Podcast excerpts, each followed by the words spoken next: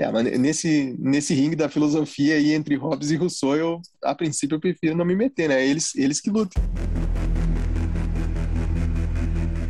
Olá, eu sou o Jefferson Luiz Garbim. Eu sou o Bruno Santos. E esse é o Clube do Livre. Essa é uma série de episódios sobre o livro Humanidade, uma história otimista do homem, do jornalista e historiador Rutger Bregman. A proposta do livro é repensar o nosso modo de olhar para o ser humano, e aqui nós vamos destacar alguns pontos e propor algumas reflexões. Cada episódio está dividido por partes do livro em ordem cronológica. Este é o episódio do início da parte 1, O Estado da Natureza. Capítulo 3, A Ascensão do Homo Cachorrinho. Ou Homo Puppy? Qual que tu prefere, Bruno? Cara, eu prefiro Homem-Raposa, serve? Vamos lá então pro, pro início da introdução dessa, dessa parte 1.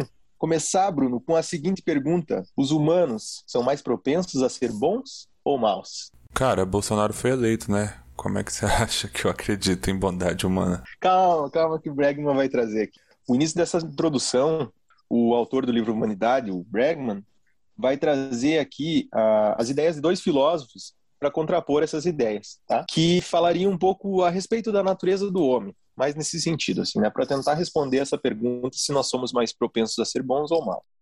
Então, na brincadeira do Bregman aqui, ele vai botar no, no ringue da filosofia, de um lado, o Thomas Hobbes e do outro o Jean-Jacques Rousseau. Ele até fala no livro, aqui eu gostaria de ler como é que ele bota no livro, ele escreve assim: Em um corner está Hobbes, o pessimista, que queria nos fazer acreditar na maldade da natureza humana. O homem que afirmou que só a sociedade civil podia nos salvar de nossos instintos mais baixos. No outro corner, Rousseau, o homem que declarou que no fundo do coração todos somos bons. Em vez de ser nossa salvação, Rousseau acreditava que a civilização era nossa ruína, é, nesse, nesse ringue da filosofia aí entre Hobbes e Rousseau, eu, a princípio, eu prefiro não me meter, né? Eles, eles que lutam. Para melhorar a discussão, nós fizemos um rápido levantamento sobre a vida desses dois filósofos, então a gente vai falar um pouquinho sobre eles. Quer começar, Bruno? Jefferson, sobre a vida do Hobbes, eu quero destacar dois pontos. A gente precisa ter em mente, primeiro, que ele sempre teve uma vida extremamente privilegiada no quesito tanto financeiro quanto educacional. E o segundo ponto é que a sua principal obra, o Leviatã, ela não teve o intuito que ele esperava na época, mas ainda assim é o cerne de muitas discussões políticas que vieram a posteriori. Então, falando um pouco da vida do Hobbes, ele nasceu em 5 de abril de 1588 na Inglaterra ele teve um bacharelado em artes na Universidade de Cambridge. Ele continuou sua, sua formação intelectual depois que ele foi ser tutor de um filho de nobres. E aí ele passou cinco anos viajando pela Europa. E foi em 1642, quando teve um estopim da Guerra Civil Inglesa, de um lado monarquia, outro lado parlamentarismo, que o Hobbes ele foi se refugiar em Paris. Lá nesse refúgio que ele começou a escrever o Leviatã, que é a obra em que ele defende a necessidade de uma monarquia forte e absolutista. E é nesse quesito que a obra dele não atingiu o intuito que ele esperava na época justamente porque o parlamentarismo ganhou essa guerra, é, diminuindo o poder da monarquia e aumentando o poder do parlamentarismo. Mas vamos lá. Então tá. E o Leviatã fala sobre o quê? Eu acho que a gente pode destacar isso em quatro pontos principais. O primeiro ponto é o materialismo. Hobbes diz que a essência das coisas é material e ele subjuga uma existência metafísica, por exemplo. Ah, o segundo ponto é a natureza humana. Hobbes, e aqui ele vai lá contra as ideias de Aristóteles, que dizia que a formação do ser humano ela só é completa na polis. Hobbes fala, não, o ser humano ele não nasceu para viver em sociedade, ele não tem comportamento social, e é por isso que a gente precisa de uma sociedade forte para regular o seu comportamento. O ser humano está sempre querendo mais liberdade e vai fazer qualquer coisa para passar em cima dos outros. Mais ou menos assim que ele dizia. E aí vem o terceiro ponto, que é o contrato social. E aí vem a famosa frase do Hobbes, que o homem é o lobo do homem. Ou seja, como a gente está sempre querendo buscar nossos interesses pessoais, a gente acabaria criando uma guerra de todos contra todos. Então, como a gente acabaria com essa guerra? A única forma de acabar com essa guerra seria a gente abrindo mão da nossa liberdade, assinando um contrato social que transferiria todo o poder a um único soberano, a uma monarquia absolutista que nos governaria e traria a paz que a gente precisa para conseguir viver em sociedade. E aí, por fim, o quarto, quarto ponto é o Leviatã, que é uma referência a uma besta marinha que é citada no Antigo Testamento da Bíblia para ilustrar o poder do governo central, que deveria tomar as decisões por todos os seres humanos. Dia que o, que o Hobbes nasceu? Hobbes nasceu em 5 de abril de 1588. Olha só, 399 anos depois, nasceria eu nesse mesmo dia, 5 de abril de 1987. Veja só, temos, tem, tem algo em comum com o Hobbes aí. Alguma coisa. Bom, então vou falar um pouquinho sobre o Jean-Jacques Rousseau, tá? Nasceu em 1712 e morreu em 1778, aos 66 anos. E apesar, Bruno, de eles serem confrontados ali no mesmo ringue da filosofia, o Jean-Jacques Rousseau nasceu 33 anos depois da morte do Hobbes, né? E, e o rival dele, contemporâneo dele, era o Voltaire, não o Hobbes, no caso. Então, o Rousseau, ele foi um dos principais filósofos do iluminismo. Para ele, as, institu as instituições educativas tradicionais corrompem o homem e tiram-lhe a liberdade, que é o que o pessoal simplificou na famosa frase o homem nasce bom e a sociedade o corrompe. Segundo ele, para a criação de um novo homem e de uma nova sociedade, seria preciso educar a criança de acordo com a natureza, desenvolvendo progressivamente os seus sentidos e a razão com vistas à liberdade e à capacidade de julgar. Eu percebi que o Rousseau fala bastante da natureza. Ele era adepto de uma religião natural em que o ser humano poderia encontrar Deus em seu próprio coração. Então ele vê, Bruno, a natureza como um princípio divino. Eu gostei disso, eu acho que eu, eu me identifico bastante com esse cara. Eu, eu preciso até estudar mais ele, assim, porque eu fiz esse levantamento de alguns dados e aí eu vi, eu acho que ele é muito mais interessante do que essa frase que, que, simplificaram ele. Eu gostei bastante desse, desse lance dele ver o estado da natureza, assim, né? Dele ver a natureza como algo divino. Gostei bastante. Então o Rousseau, ele era, na verdade, suíço, mas ele passou boa parte da, da vida dele na França, né?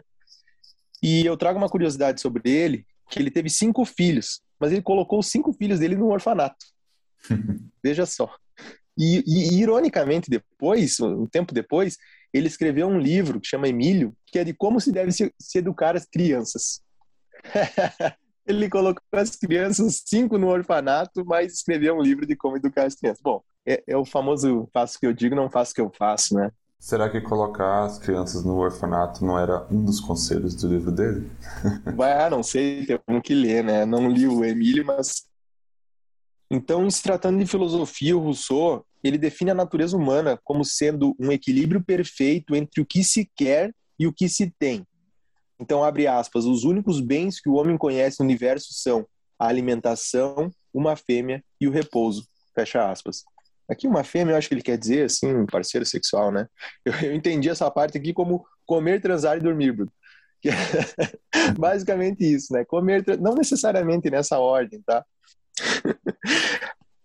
Politicamente, então, ele vai expor as suas ideias no livro do Contrato Social, 1762, onde ele traz a ideia do homem como o bom selvagem, que é essa ideia que vai contra as ideias do Hobbes.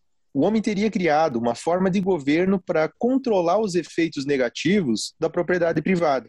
Né? Então, teve a propriedade privada, isso aí gerou uma série de problemas eu até entendi assim, Bruno, que se a gente pesquisar a fundo, ele não fala bem que o homem nasce bom, sabe? Eu acho que isso aí tem que ser pesquisado mais a fundo. Quem estuda filosofia ou quem estuda o Rousseau, é, eu acho que é um pouco mais complexo que isso, sabe? Ele não fala necessariamente que o homem nasce bom e a sociedade o corrompe.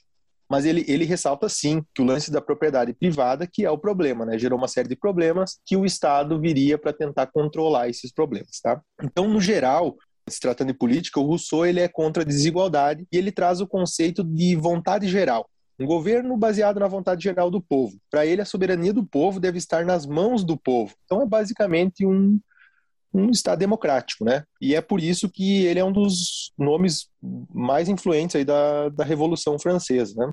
Falando em Revolução Francesa, acho que a Rainha de Vermelho, da Alice no País das Maravilhas, ia gostar dessa parte, né?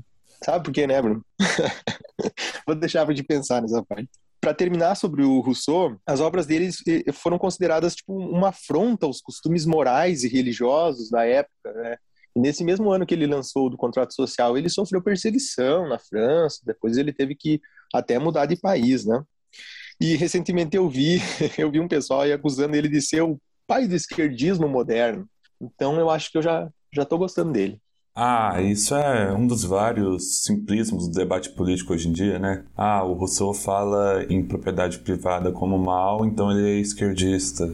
Eu acho danoso para o debate simplificar as coisas assim. Então, trazendo para o livro do Bregman, que na verdade ele trouxe esses dois nomes para falar sobre natureza humana, né, Bruno? E aí eu tenho uma pergunta para te fazer. Tu acredita, Bruno, na... que existe uma natureza humana? Existe isso? Jefferson, nosso genoma ele é tão extenso e guarda tantas informações que eu não me espantaria se algumas dessas informações, né, que a gente chama de genes, trouxessem respostas para essa pergunta, para a nossa natureza humana. Genes que determinariam o nosso comportamento. É, eu também fiquei bastante pensativo, não confuso é pensativo, né, em, em relação a isso, não tenho veredito. Eu me identifico com o pensamento até que a Gabriela Prioli trouxe falando assim sobre os experimentos que são feitos em relação a se existe a natureza humana, se ela é boa ou ruim, como, como que a gente verificaria se existe essa natureza, se todos os experimentos são feitos em pessoas que já são socializadas, né? Pelo fato de elas serem socializadas, então como é que tu vai fazer um experimento sobre a natureza delas? Eu achei isso bastante interessante porque eu também tinha pensado algo nesse sentido, né? Claro que eu, eu sei que há ah, gera discussão em relação a isso, né? Mas só queria destacar esse ponto que ela também abordou e eu achei bastante interessante. Eu acho que aí vai vários pontos que o Bregman traz no, na obra dele, né? Ele tenta ele tenta estudar a natureza humana tirando o ser humano da civilização na primeira parte, né, que a gente está começando a falar agora, para tentar entender se fora da civilização, antes, antes da sociedade moderna, se nós éramos bons ou não, e também em contextos específicos em que nós saímos de contextos sociais. Mas acho que experimentos biológicos e experimentos sociais, eles se prezam bastante, por exemplo, avaliando o comportamento de bebês e infantes que, apesar do, de algum grau de socialização, são graus mínimos, porque, querendo ou não, elas estão, estão aprendendo, elas não têm todas as cognições desenvolvidas e trabalhadas. Então, dá para trabalhar com crianças no limite que criança também, claro, consegue fornecer alguma resposta. Ok, então. E outra dúvida minha.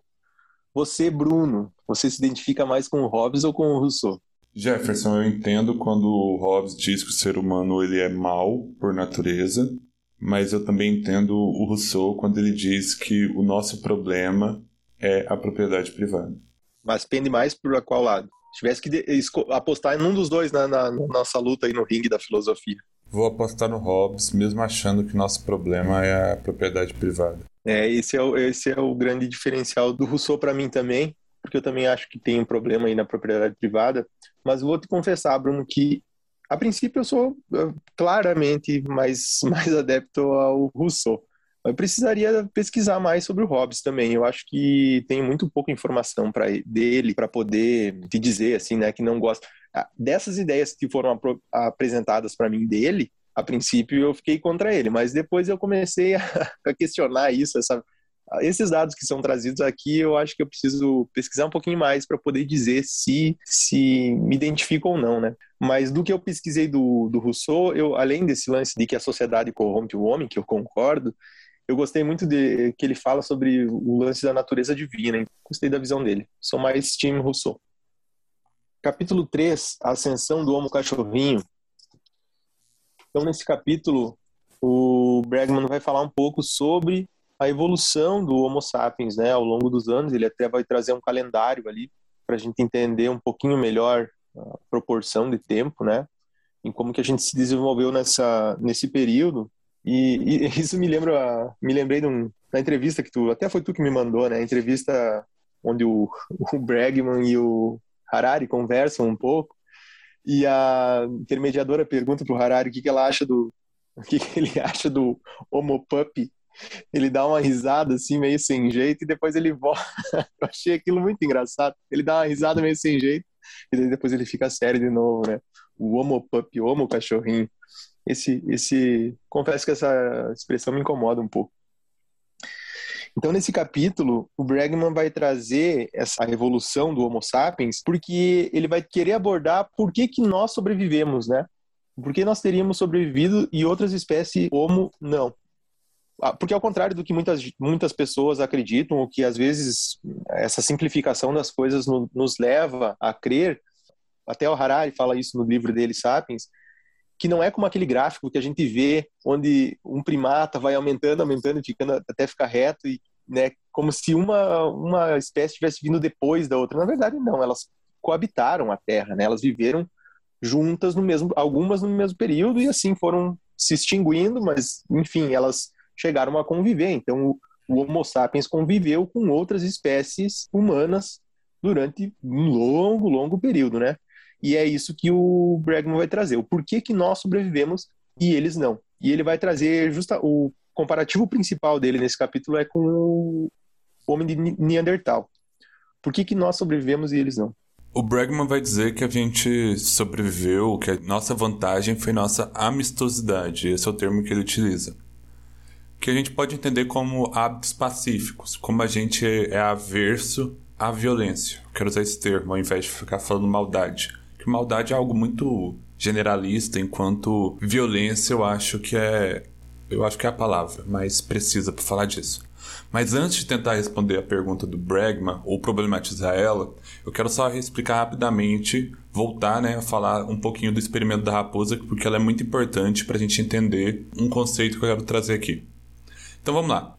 Os cientistas Dmitry Bilaev e Ludmila, eles fizeram um experimento na Sibéria que foi a domesticação de raposas selvagens. O que, que eles queriam ver com isso no primeiro momento? Eles queriam saber se era possível domesticar essas raposas que eram extremamente selvagens, com altos comportamentos agressivos e etc. Como que foi feito esse experimento? Na primeira geração, aqui eu vou utilizar o termo geração, porque vai ser um experimento ao longo do tempo e que envolve o acasalamento de raposas, geração de descendentes e etc. Então, primeira geração era de animais extremamente selvagens que foram colocados numa gaiola e que havia muito pouco contato humano, muito pouco, quase nenhum. O que eles faziam? Eles olhavam para todos os animais que estavam enjaulados e escolhiam aqueles que demonstravam mesmo que quase que imperceptivelmente, eles olhavam para aquele animal e falavam que ele era o menos agressivo ali do bando. Então pegavam aqueles animais, trocavam de gaiola e eles acasalavam. Beleza. E aí? Nessa segunda geração, eles, eh, esses animais iam acasalar, né, iam gerar descendentes. Na primeira geração, na segunda geração, né, os animais ainda eram extremamente selvagens. A partir dos filhotes, o que, que eles faziam? A mesma coisa de todos os animais extremamente agressivos, eles pegavam aqueles com menor. aqueles que demonstravam um pouquinho de medo, sabe? Um pouquinho. Um, menos, um pouco menos de agressividade. E assim por diante. Eles foram fazendo isso geração a geração. O experimento total durou 45 gera gerações.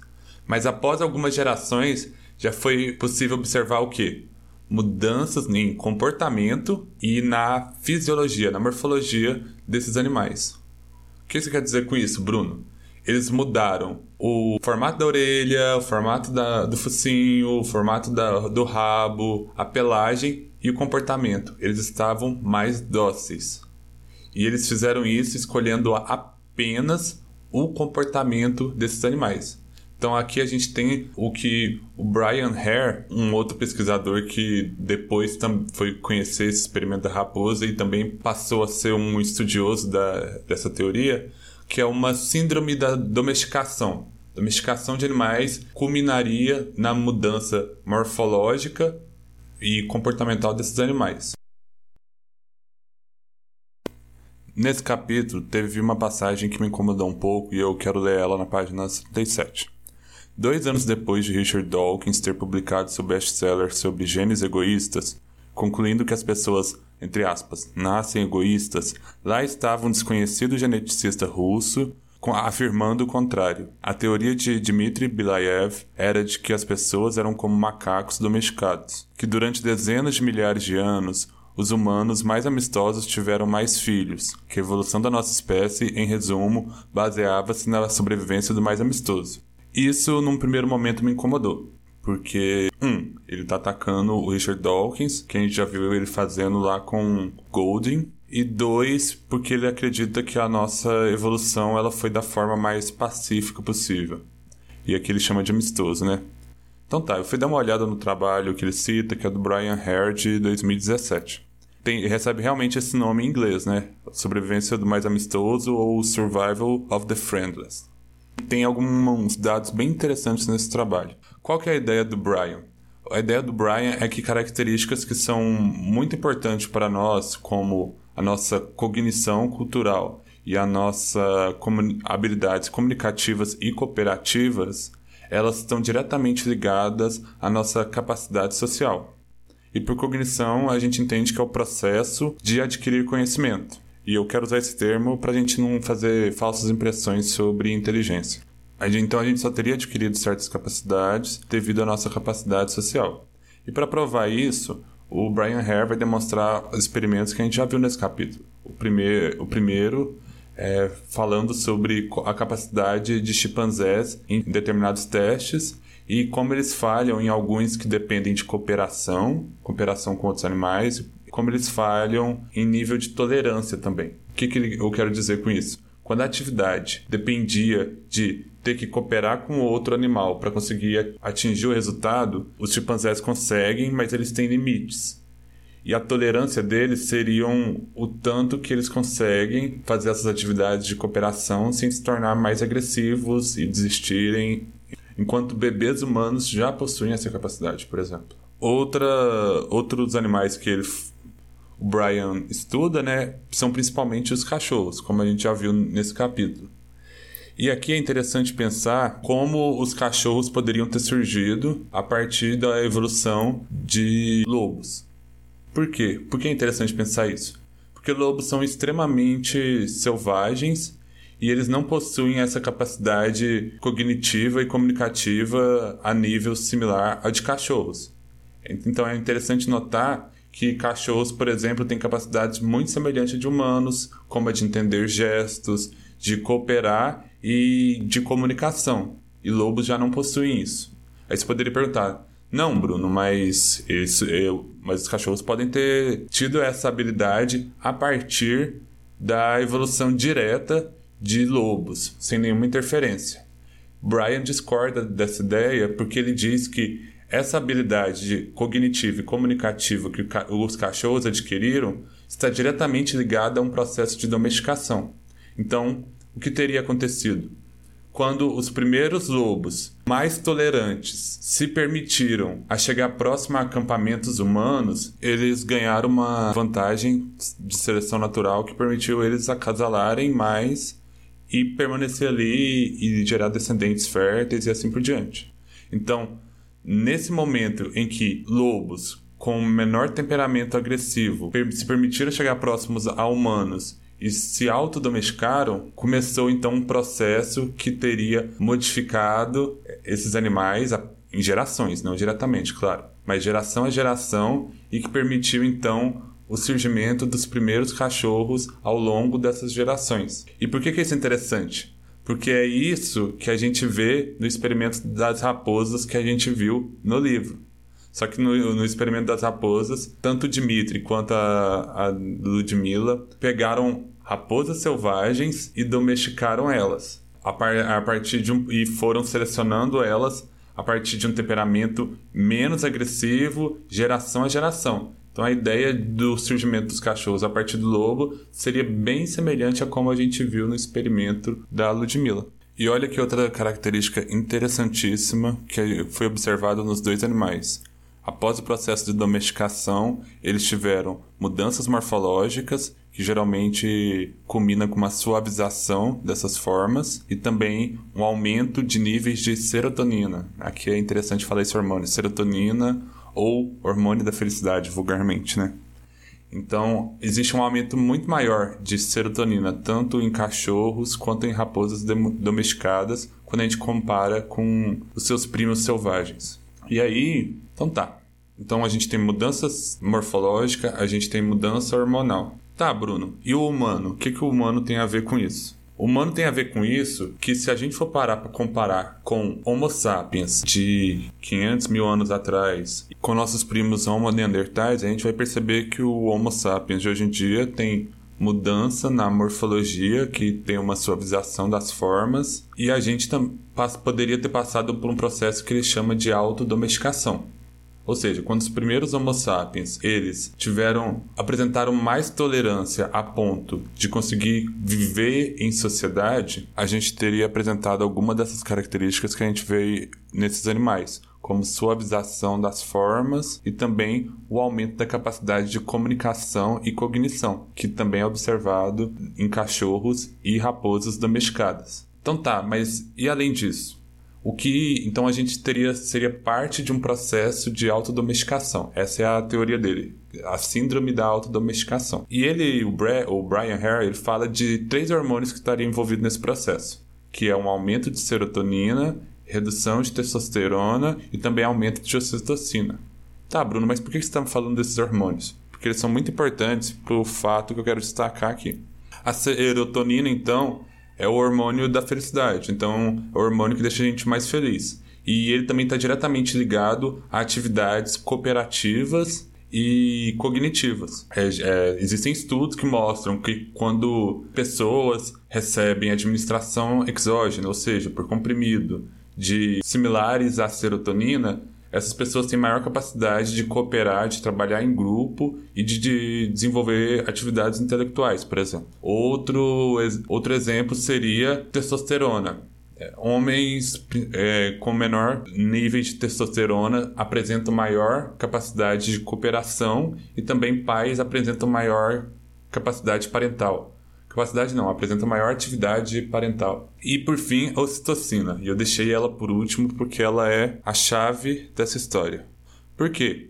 Ocitocina está diretamente ligado também à atividade de grupos. Mas esse é o hormônio que está diretamente ligado no ciclo da serotonina, então eles têm uma cadeia que é mais ou menos balanceada e quando um sobe, o outro também sobe os seus níveis, né? Então, além de ser um hormônio que está ligado à atividade de, de, cooperação e comunicação, a ocitocina é o hormônio que faz a gente diferenciar as pessoas. Diferenciar como, Bruno? Diferenciar no sentido de você que é mais parecido comigo, você pertence ao meu grupo, eu te identifico como humano, mas você que é mais diferente, eu não te identifico como humano. E, a, e como nós, seres humanos, somos, é, entre espécies, um dos seres que mais apresenta essa capacidade cognitiva, comunicativa e cooperativa, nós também somos as pessoas que têm a maior capacidade de fazer essa distinção. Então, nós temos uma alta capacidade de desumani desumanização de outros seres humanos. E esse é o meu ponto. Eu contei toda essa história que eu fui atrás do trabalho do Brian Hare, porque voltando à frase do Bregman, ele quer nos contar a história da seleção do mais amistoso para contar como a nossa evolução teria sido pacífica. Mas isso pode não ser verdade. Por quê? Porque por mais que a gente tenha sofrido um processo de seleção natural, que está diretamente ligado a um processo de amistosidade, como ele chama, né? Porque nós temos muitos hormônios que fazem a gente ser um ser extremamente social, nós somos pessoas que formam bandos e excluem outros bandos. Então, quando eu formo meu bando, eu excluo quem está de fora. Então, assim como eu sou extremamente bondoso para o meu grupo, eu também posso ser extremamente maléfico para quem está de fora do meu grupo, para quem eu não reconheço como meu semelhante. E esse é o ponto. Então, será que nossa evolução foi realmente pacífica? Será que a gente não agrediu, a gente não guerreou com outros bandos de outros Homo sapiens, de outros hominídeos como Homo neanderthalis? Poderia ficar só nessa ideia, mas existem biólogos evolucionistas que acreditam nessa ideia. E aqui eu cito a referência do Nicholas Longreach, vou deixar a referência linkada aqui, que ele fala que muito provavelmente os Homo sapiens guerrearam sim com Homo neandertais há 50 mil anos atrás por disputa de território. Então, ok, nós temos hormônios que nos tornam extremamente seres sociais, mas nós também temos hormônios que nos tornam pessoas entre aspas, extremamente violentas. É isso, essa, essa é a minha ideia que eu queria trazer aqui. É, é, esse capítulo é bastante complexo, né? Se aprofundar nele pelo aspecto mais científico e trazendo esses dados mais científicos, fica bastante complexo para se chegar a uma, a uma resposta mais sólida, né? Mais profunda. Porque nesse, nesse capítulo, foi o primeiro capítulo em que no livro eu senti assim uma informação que me pegou de surpresa, que realmente me, me deixou em dúvida, né? Porque a princípio, para mim, pelo menos, tinha-se aquela ideia de que os seres, os, os sapiens teriam exterminado as outras espécies por agressividade, eu acho, assim, uma, uma sensação de que isso se, se decorreu através de processos de guerra e tal. E quando o Bregman traz essa perspectiva, para mim foi totalmente nova, né? Eu nunca tinha parado para pensar nessa parte da sociabilidade, da amistosidade, e eu acho que é o grande diferencial do Bregman no livro, porque uh, vai de encontro àquilo que ele mais defende, né? O ser humano é bom por natureza.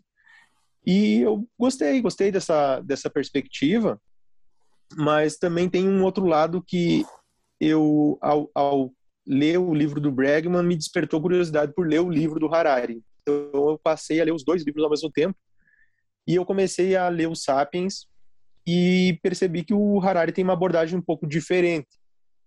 Eu gosto um pouco, particularmente gosto um pouco mais da abordagem do Harari, porque o Harari, vamos dizer, que deixa muito mais dúvida. Né? Ele, ele traz mais a dúvida de que não tem como saber exatamente o que se sucedeu lá milhares de anos atrás, né?